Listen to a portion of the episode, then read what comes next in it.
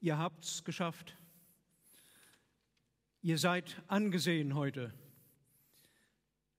Zu anderen Zeiten würden wir jetzt zu euch aufschauen. Ähm, so können wir euch nur anschauen, ansehen. Aber darin, dass ihr angesehen seid, habt ihr etwas gemeinsam mit dem Protagonisten, mit dem Helden, um den es im Text zu dieser Predigt gehen soll. Der Text zur Predigt steht im vorletzten Buch des hebräischen Kanons des Alten Testamentes, im ersten Buch der Chronik in Kapitel 4, die Verse 9 und 10.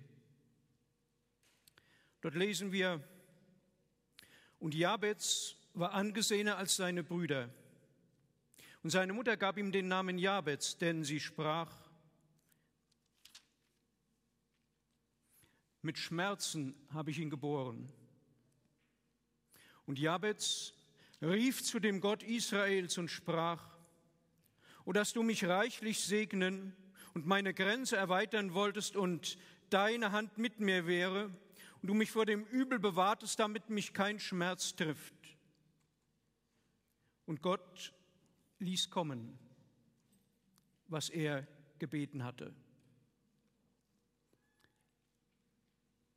Da ich zeitweise den gleichen Homiletiklehrer hatte wie ihr, wird die Predigt drei Teile enthalten. Teil 1 trägt die Überschrift Bete. Teil 2 trägt die Überschrift Bete mutig. Und Teil 3 trägt die Überschrift Lebe in der Antwort Gottes. Teil 1, bete. Wir lesen von Jabez, er war angesehener als seine Brüder. Aber das war nicht immer so im Leben von Jabez. Jabez hatte eigentlich von seiner Kindheit her schlechte Karten. Er schien vom Leben benachteiligt zu sein. Im alten Israel hatten Namen ja eine andere Bedeutung, als sie das bei uns heute häufig haben.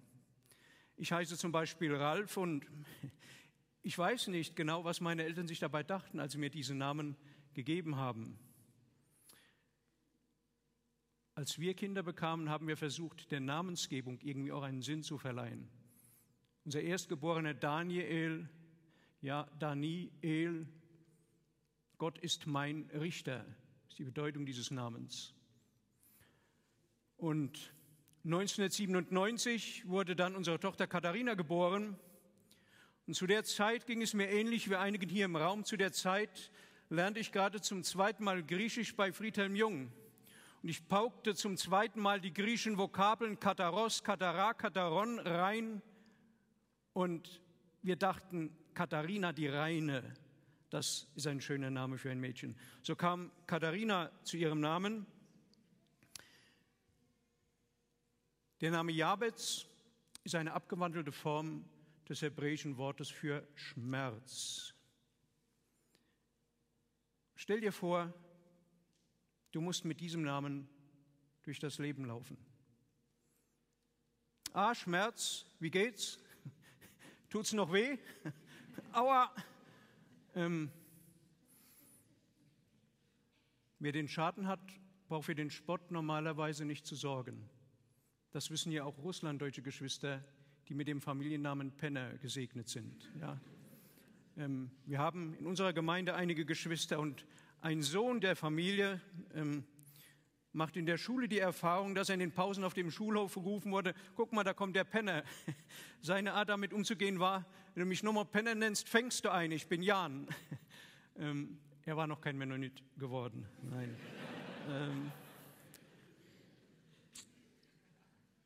in meinen Berufsausbildungen traf ich auf einen Ausbilder, der den Namen Rindfleisch trug. Und der Mann sagte uns, als er sich zu Anfang vorstellte, er sagt, dieser Name ist mir zum Segen geworden. Von Kind auf hat mich jeder gehänselt und ich musste lernen, dazu zu stehen, wer ich bin. Das hat mich eigentlich zu dem Mann gemacht, der ich heute bin. Also, wie kommt Jabez zu seinem Namen? Schmerz. Jabez hat den Namen, so erfahren wir, von seiner Mutter bekommen. Aber da muss ja einiges passiert sein. dass eine Mutter sich entscheidet, ihren Sohn mit dem Namen Schmerz durchs Leben laufen zu lassen. Dass eine Geburt eine schmerzhafte Angelegenheit, das wissen wir ja schon seit Genesis, seit Genesis 3, Vers 16. Ja, mit Schmerzen sollst du Kinder gebären. Also das alleine kann nicht der Grund gewesen sein, ähm, sonst müssten alle Kinder mit dem Namen Schmerz durchs Leben gehen. Es muss mehr als dieser physische Schmerz der Mutter bei der Geburt gewesen sein, was die Mutter dazu veranlasste, ihrem Sohn diesen Namen zu geben.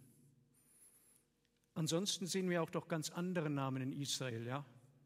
Wenn wir an die Söhne ähm, des Erzvaters Jakob denken, wenn wir die Namen ins Deutsche übersetzen, dann haben wir solche Namen wie Erhöhung, Lobpreis, Richter, Kampf, Glück. Denken wir an Jakob selbst, Israel, Gottes Streiter oder Gott kämpft. Oder denken wir dann an Benjamin, der ja eigentlich den Namen Ben und nie bekommen sollte, was Sohn meiner Totenklage oder Kind, Sohn des Unglücks heißt, der dann aber aufgrund des Wunsches seines Vaters doch zu dem Namen Benjamin, Sohn des Glücks kam. Was hat zu dem Namen Jabez geführt? Vielleicht ist die Mutter des Jabez bei der Geburt des Jungen fast gestorben. Vielleicht hat sie ihren Ehemann verloren. Wir wissen es nicht. Und ich werde hier nicht über Vermutungen predigen. Ja, wir wissen so vieles nicht von Jabez, was wir eigentlich gerne wissen würden. Stand Jabez zum Beispiel in Verbindung mit der Stadt Jabez, die uns im gleichen Buch in Kapitel 2, Vers 55 erwähnt wird? Wir wissen es nicht, aber das ist eigentlich meine Gelegenheit, euch ein letztes Mal Schlatter mit auf den Weg zu geben. Ähm, wie definiert Schlatter Wissenschaft? Und eigentlich müsste jetzt ein Chor erklingen. Wissenschaft ist erstens sehen und zweitens sehen und drittens sehen und immer und immer wieder sehen. Aber das ist nicht die Definition, die uns hier und heute beschäftigen soll. Ich hatte euch irgendwann auch vorgelesen, dass Schlatter in seiner Einleitung zum Kommentar zum Matthäus-Evangelium schreibt, ich heiße Wissenschaft die Beobachtung des Vorhandenen, nicht den Versuch, sich vorzustellen, was nicht sichtbar ist. Vielleicht entsteht daraus eine Einrede gegen den Wert einer solchen Darstellung dar, die ratende Vermutung anrege und unterhalte, während die Beobachtung eine schwierige, harte Arbeit sei. Also, wir werden uns hier nicht mit Vermutungen beschäftigen. Wir werden uns an den Rat des Paulus halten, den er uns im ersten Brief an die Korinther in Kapitel 4 in Vers 6 gibt wo er sagt, ähm, dass ihr an uns lernt, in eurem Denken nicht über das hinauszugehen, was geschrieben steht. Nicht über das hinauszugehen, was geschrieben steht. Deshalb werden wir jetzt nicht hier uns über Vermutungen den Kopf zerbrechen. Wir haben ja genug an dem zu buchstabieren, was geschrieben steht. Wir wissen also bisher, Jabez hatte keinen guten Start ins Leben. Aber jetzt ist Jabez angesehener als seine Brüder. Also der Mann hat es geschafft. Er hat was aus sich gemacht. Er hat es zu was gebracht im Leben. Wie hat er das geschafft? Damit wir vor lauter Unwissenheit nicht auf falsche Gedanken kommen, sagt uns der Text dann doch ganz deutlich, wie es zu dieser Wandlung kam. Die Mutter, wörtlich übersetzt, ruft ihm den Namen Schmerz zu. Und dann heißt es, Jabez ruft zu dem Gott Israels. Und wieder scheint die Tür zu den Vermutungen weit offen. Warum ruft Jabez den Elohei Israel an? Warum ruft er den Gott Israels an? Warum ruft er ihn nicht mit seinem Bundesnamen Yahweh an? Lebt Jabez vielleicht zu einer Zeit, in der Israel sich weit von Gott entfernt hatte? Im gleichen Buch, wenige Vers weiter, in 1. Chronik, Kapitel 5, lesen wir in den Versen 25 und 26, Sie fielen ab von dem Gott ihrer Väter und hurten den Göttern der Völker des Landes nach, die Gott vor ihnen vertilgt hatte. Da erweckte der Gott Israels, jetzt wird er genauso genannt, den Geist des Königs von Assyrien, ja den Geist Tiglat-Pilesers, des Königs von Assyrien. Ähm, deutet das Anrufen des Gottes Israels vielleicht darauf hin, dass Israel gar nicht mehr so nah bei seinem Bundesgott ist? Oder hat Jabez vielleicht selbst keine persönliche Beziehung zu Yahweh, zu dem Gott Israels? Die hebräische Formulierung, besonders von Vers 10, erinnert an das, was wir im ersten Buch Mose Kapitel 28 lesen. Die Formulierung ist ähnlich im Hebräischen. Und im ersten Buch Mose in Kapitel 28 ab Vers 20, dort wird uns diese Szene geschildert. Jakob ist auf der Flucht. Jakob läuft weg nach diesem Zwist mit seinem Bruder Esau. Und nun ist er über Nacht unterwegs. Irgendwo muss er sich schlafen legen. Und dann heißt es in 1. Mose 28, dass Jakob sich eben dorthin legt und dass er dem Ort, an dem er sich legt, den Namen Bayet El, Haus Gottes gibt. Und dann heißt es ab Vers 20, Jakob lebte ein Gelübde ab und sprach, und jetzt wird die Formulierung sehr ähnlich zu der in 1. Chronik 4, wenn Gott mit mir sein und mich behüten wird auf dem Weg, den ich gehe, und mir Brot zu essen geben wird und Kleider anzuziehen und mich wieder mit Frieden heim zu meinem Vater bringt, so soll der Herr mein Gott sein. Das ist das Gebet des Jakob. Wir erfahren kurz vorher, dass Gott noch nicht der Gott Jakobs ist, sondern dass er bisher nur der Gott seiner Väter Abraham und Isaak ist. Aber nach diesem Gelübde nimmt Jakob Gott beim Wort. Und er wird erleben, dass man Gott beim Wort nehmen kann, dass Gott zu seinem Wort steht. Und am Ende wird der Gott Israels auch der Gott Jakobs sein. Zurück zum Text.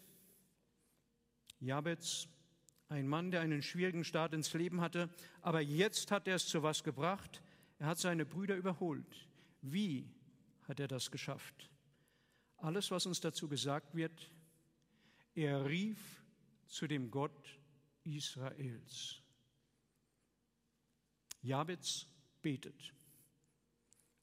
Das ist vielleicht noch nicht alles, aber damit fängt alles an.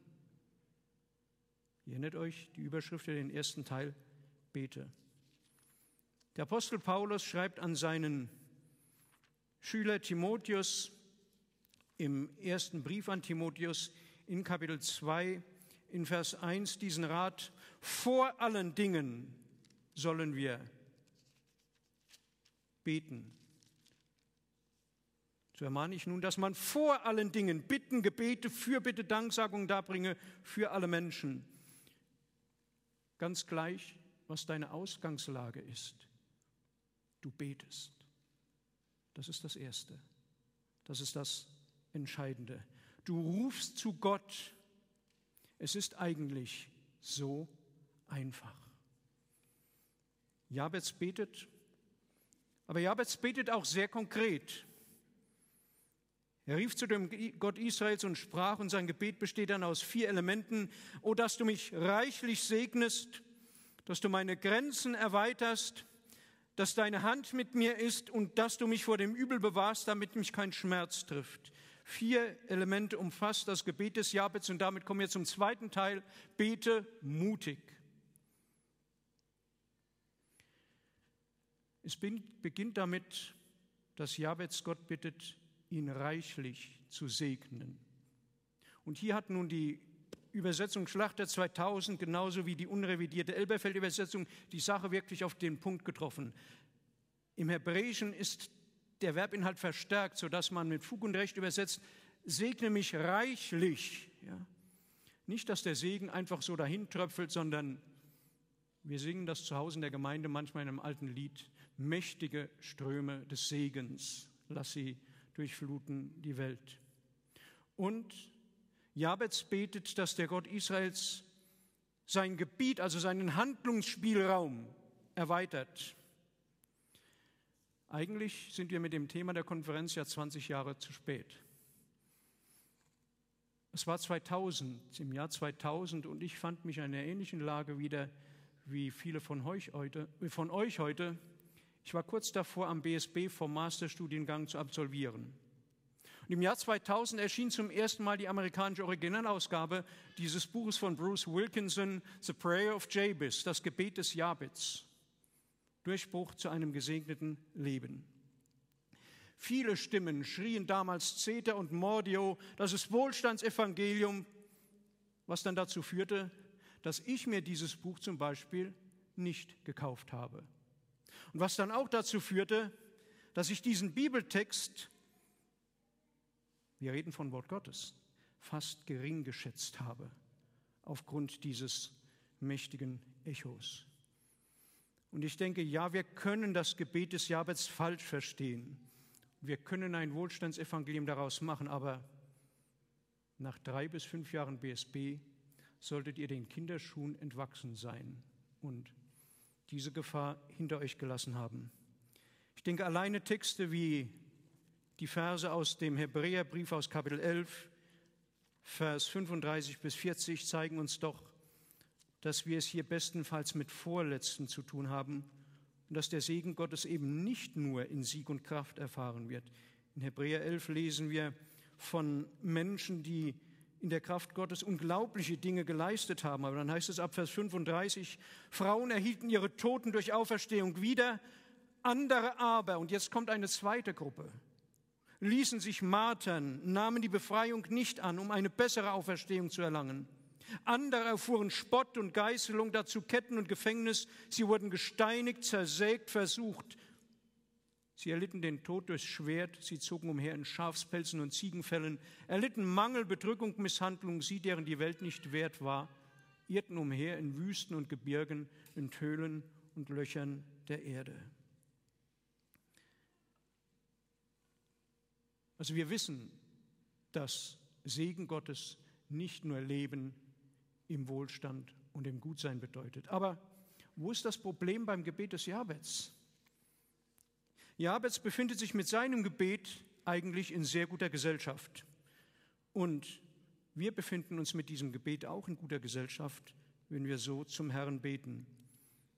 Denken wir nochmal zurück an Jakob, ja, der in ganz ähnlicher Weise betet, der Gott beim Wort nimmt. Wenn du, und er weiß, es ist ein Gott, mit dem man reden kann, der mich hört und den ich beim Wort nehmen kann. Oder denken wir an dieses Gebet des Salomo, Salomo, der noch jung ist, der König in Israel werden soll, der sich hoffnungslos überfordert fühlt von dieser Aufgabe und von dem wir dann im ersten Buch der Könige in Kapitel 3 lesen, in den Versen 13 bis 14. Salomo hat zu Gott gebetet und er bittet, dass Gott ihm Gnade schenkt, Gut und Böse zu unterscheiden, dieses Volk richten zu können. Und dann lesen wir in der Antwort Gottes auf das Gebet Salomos, dass er ihm das gibt, worum Salomo betet. Aber Gott gibt ihm mehr als das, worum er gebetet hat. 1. Könige 3, Vers 13. Dazu habe ich dir auch gegeben, was du nicht erbeten hast. Reichtum und Ehre, sodass deinesgleichen nichts sein soll unter den Königen dein ganzes Leben lang. Und wenn du in meinen Wegen wandeln wirst, dass du meine Satzungen und Gebote befolgst, wie dein Vater David gewandelt ist, so will ich dir ein langes Leben geben geben. Salomo betet eigentlich um kleine Dinge und Gott gibt ihm viel mehr als das, worum Salomo gebeten hat. Es war im Winter 1991, 92. Ich war damals im ersten Semester meines Theologiestudiums und wir mussten, ich habe evangelische Theologie studiert damals, wir mussten im ersten Semester Hebräisch lernen. Man hat uns in einem Semester bis zum Hebraikum katapultiert. Aber so in der Mitte des Semesters merkte ich, der eigentlich mit Sprachen nie Probleme hatte, wenn ich in der Schule in einer Sprache schlechter als zwei war, lag es einfach daran, dass ich faul gewesen war. Auf einmal fand ich mich in einem Sprachunterricht wieder und ich merkte, ich raffe das nicht. Ich komme hier nicht mit. Ich verliere völlig den Boden unter den Füßen. Ähm, man riet mir, Nachhilfeunterricht zu nehmen, was sehr demütigend für mich war, in Sprache Nachhilfeunterricht zu nehmen. Aber das habe ich dann gemacht bei einem alten emeritierten Professor. Und der Mann hat mir gewaltig helfen können. Am Ende betete ich einfach vor der Hebraikumsprüfung, dass ich nicht durchfalle. Und auf meinem Zeugnis zum Hebraikum stand am Ende sehr gut. In der nächsten Schülerandacht habe ich genau diesen Text aus dem ersten Buch der Könige vorgelesen, weil das genau meine Situation beschrieb. Ich hatte eigentlich nur darum gebetet, dass ich bestehen kann. Gott hatte mir so viel mehr geschenkt als das, worum ich gebetet hatte. Also das Gebet des Salomo ist ein Beispiel dafür, dass Gott weitaus mehr tun kann, als wir beten. Denken wir an diesen, dieses Gleichnis im Lukasevangelium in Kapitel 11, wo dieser Freund ist, der nachts seinen Freund besucht, weil er Brot braucht und der schläft und er klopft an. Dann heißt es, wenn er ihm schon nicht aufmacht, weil er sein Freund ist, so wird er ihm doch schließlich um seine Unverschämtheit willen aufmachen. Das Wort unverschämt, weil er so unverschämt bittet und nicht nachlässt, findet schließlich sein Gebet Erhörung.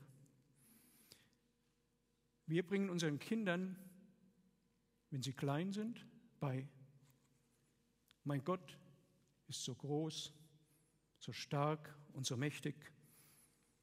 Etwas später singen sie dann El Shaddai, El Shaddai, El Elyon Adonai, Gott der Ewige, Gott der Höchste.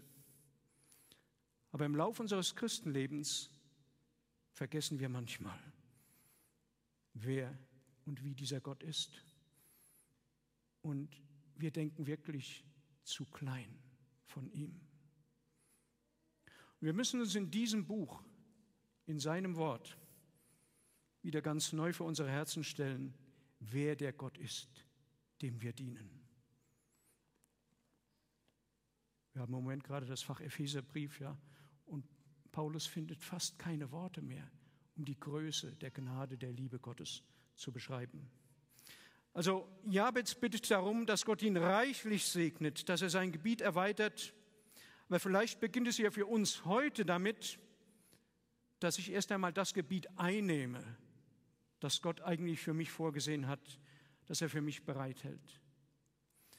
Ich erinnere mich an diesen Rat des Paulus wiederum an Timotheus im zweiten Brief des Paulus an Timotheus.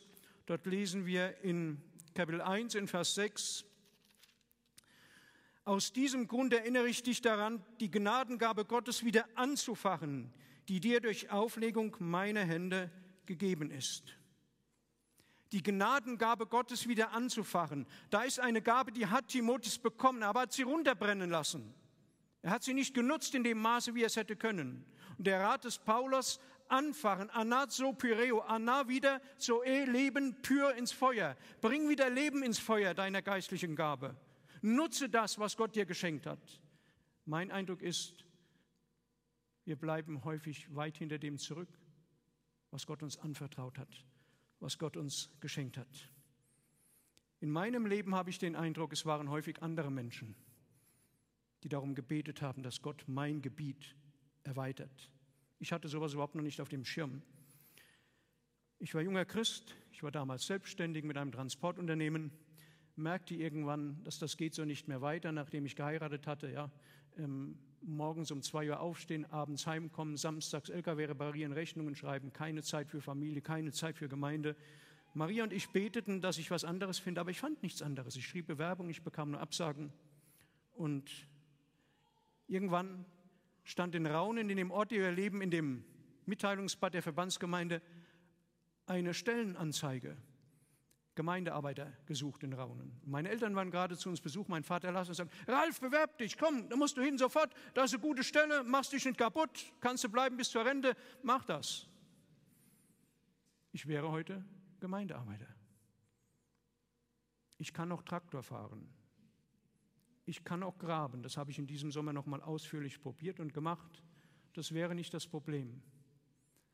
Aber es war nicht das, was Gott vorgesehen hat. Ich wäre weit hinter dem zurückgeblieben. Dann kam ich auf ganz sonderbare Wege zum BSB. Und am BSB las ich irgendwann im Fach des Kirchengeschichtsunterrichts diesen Satz in den Bekenntnissen des Augustinus, wie er schreibt, dann kam ich nach Mailand zum Bischof Ambrosius. Und dieser geografische Ortswechsel war für Augustinus nicht nur ein Ortswechsel. In Mailand wurde sein Leben völlig verändert, seine Laufbahn völlig verändert. Und mir scheint rückblickend so, dass ich in weiten Teilen sagen konnte, da kam ich nach Bornheim zum Bibelseminar Bonn. Gott hat mein Leben, meine Laufbahn in diesen Jahren gewaltig verändert. Dabei sollten wir allerdings keine Tagträumer werden, sondern wir müssen das Maß unserer Gabe im Augen behalten. Genauso wie Jabez am Ende genau mit dem Maß des Segens unterwegs ist, den Gott ihm gibt, genauso muss ich das Maß der Gabe, der Gnade anerkennen, die Gott mir gegeben hat. Wiederum im Brief an die Epheser weist uns der Apostel Paulus darauf hin, wenn es in Epheser 4 in Vers 7 heißt,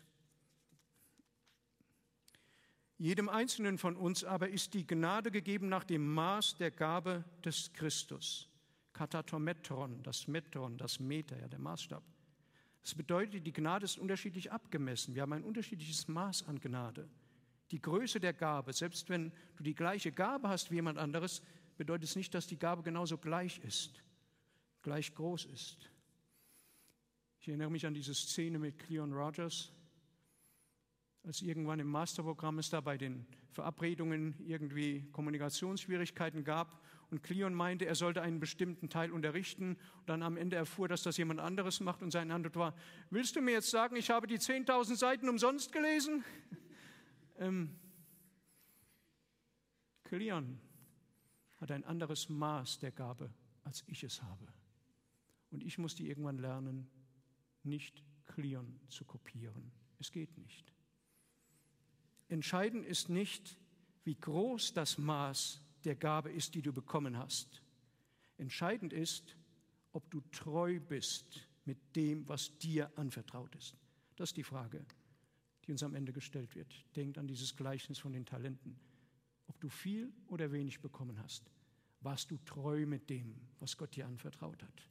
Und mein Eindruck ist, dass wir häufig weit hinter dem Maß zurückbleiben, das Gott uns zugeteilt hat.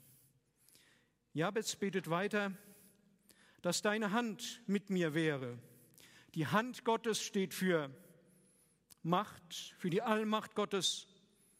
Sie wird gebraucht, der Begriff wird gebraucht, um die Allmacht Gottes zum Beispiel bei der Schöpfung zu beschreiben, in der Erhaltung der Welt, in der Errettung, ganz konkret im Alten Testament bei der Befreiung Israels aus Ägypten. Dort wird dieser Begriff von der Hand Gottes häufig gebraucht.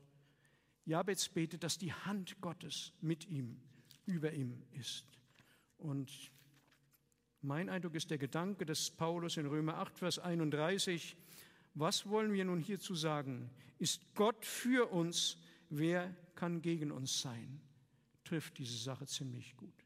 Wenn die Hand Gottes über dir ist, wenn Gott für dich ist, wer kann gegen dich sein? Und dann finden wir ganz praktische Beispiele im Alten Testament, wie man sowas auslebt. Beispielsweise bei Esra im Buch Esra in Kapitel 7, Vers 6 lesen wir, dass Esra vor den König von Babel kommt.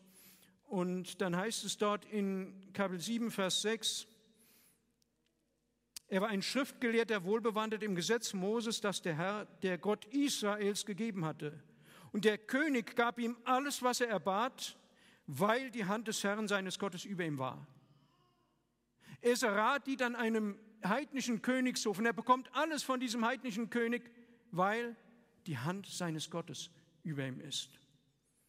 Dabei können sich Menschen, selbst wenn die Hand Gottes über ihnen ist, je nach Persönlichkeit unterschiedlich verhalten. Das ist nicht immer das gleiche Verhaltensmuster, das wir finden.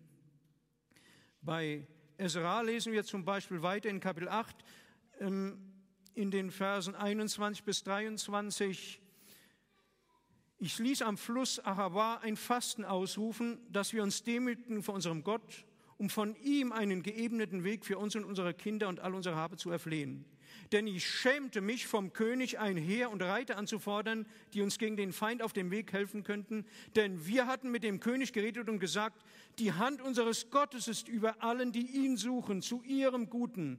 Seine Stärke aber und sein Zorn sind gegen alle, die ihn verlassen. Ezra hat diesem heidnischen König gesagt, die Hand unseres Gottes ist über uns. Und ihm wäre das wie Blasphemie, jetzt diesen König um Schutz zu bitten für die Reise.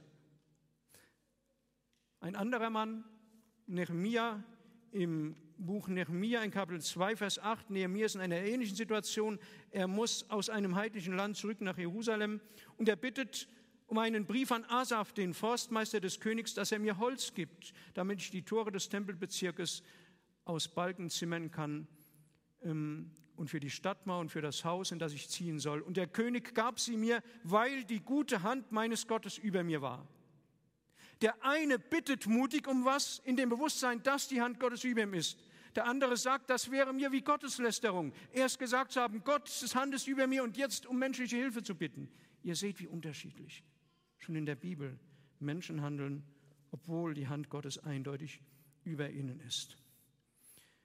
Die letzte Bitte des Jabets, und hier schließt sich der Kreis, dass du mich vor dem Übel bewahrst, damit mich kein Schmerz trifft. Mit Schmerz fingen wir an und mit Schmerz hören wir auf.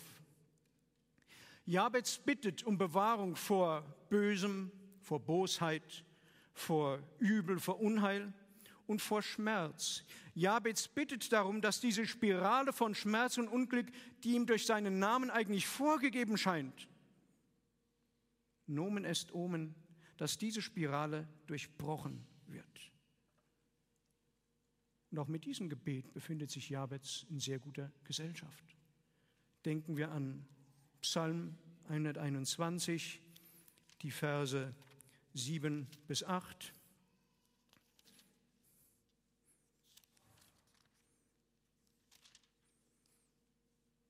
Der Herr behüte dich vor allem Übel, er behüte deine Seele.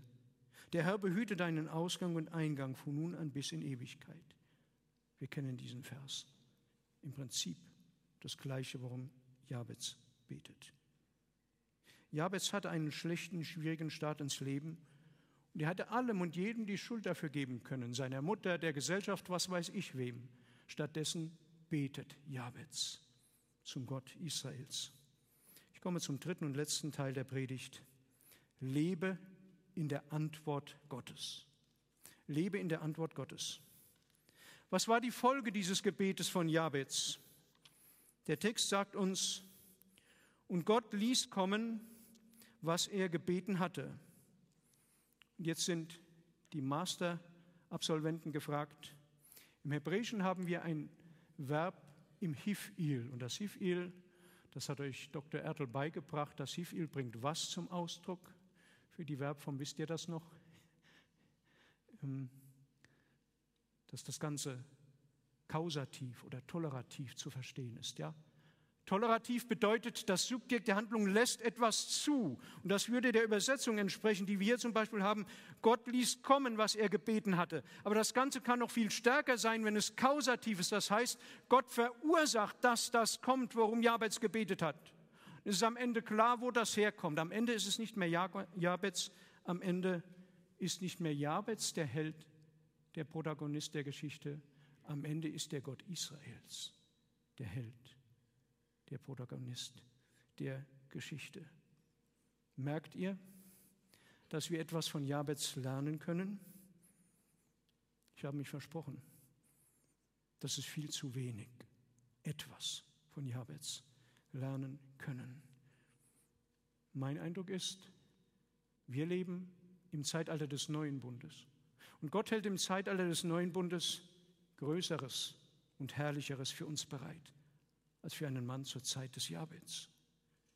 Aber wir geben uns manchmal mit so wenig zufrieden. Ich möchte schließen mit den Worten des Apostels Paulus in seinem Brief an die Christen in Ephesus in Kapitel 3, in den Versen 14 bis 21. Epheser 3, Verse 14 bis 21.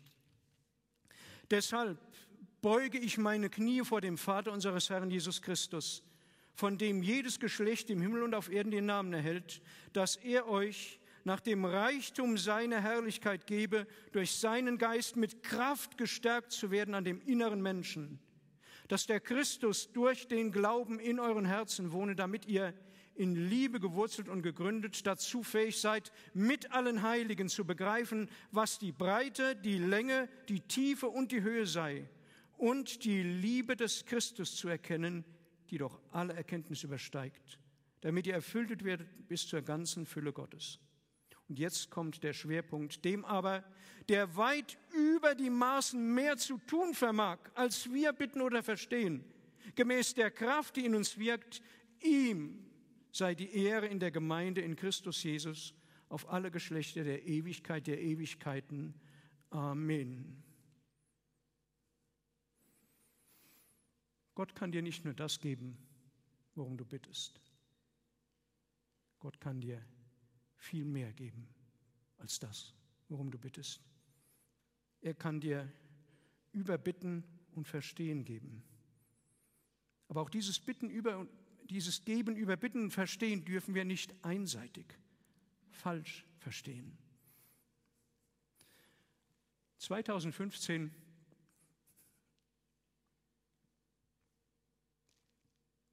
wurde unsere Tochter Katharina krank. Vier Jahre lang dauerte diese Krankheit. Sie ist beinahe gestorben. Wir legten uns manchmal abends schlafen und wir wussten nicht, ob sie am nächsten Morgen noch am Leben sein wird. Mein Bruder, der Krankenpfleger war, sagte, ihr seid bescheuert, es ist unverantwortlich, was ihr macht. Die liegt irgendwann morgens tot im Bett. Ihr müsst was machen. Wir hatten keine Handhabe. Das hat uns ziemlich mitgenommen. In dieser Zeit wurde irgendwann unser Schäferhund Tyson auf einer Landstraße von einem Auto zusammengefahren. Am Wochenende, wir fuhren zur Klinik, viereinhalbtausend Euro Operationsrechnung.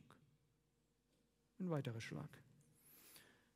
Als sich der Zustand von Katharina dann nach einigen Jahren besserte, noch immer war sie weit davon entfernt, irgendeine Ausbildung, einen Beruf ausüben zu können, dann bekamen wir eine Rechnung von der Familienkasse.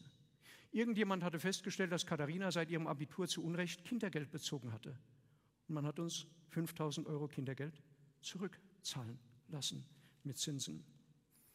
Wir dachten damals zeitweise, wir sind im falschen Film.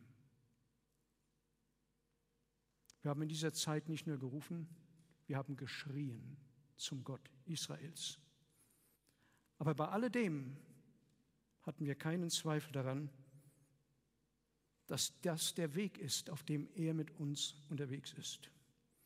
Überbitten und verstehen kann auch bedeuten, dass Gott dich in Situationen hineinlaufen lässt, in die du nun wirklich nicht mehr verstehst, was er tut und um die du nun wirklich nicht gebetet hast. Und du bist genau dort, überbitten und verstehen. Wenn das die Antwort Gottes auf dein Gebet ist, dann lebst du auch in dieser Antwort Gottes.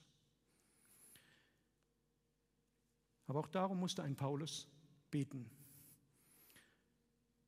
Jede gute Predigt enthält Erklärung, Veranschaulichung, Anwendung, so habe ich das im Homiletiklehrer gelernt.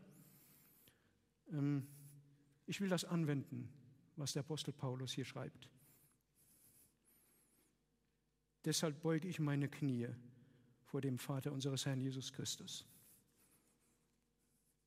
Es war mir eine Ehre, euer Lehrer sein zu dürfen. Und ich möchte gerne genauso wie Paulus hier für euch beten.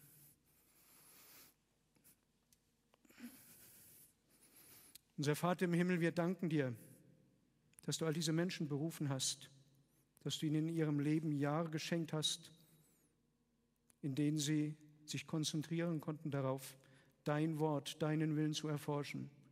Und Herr, wir bitten dich, dass du sie stärkst mit deiner Kraft an dem inneren Menschen. Wir bitten dich, Herr, dass wir gemeinsam etwas sein dürfen zum Lob deiner Herrlichkeit.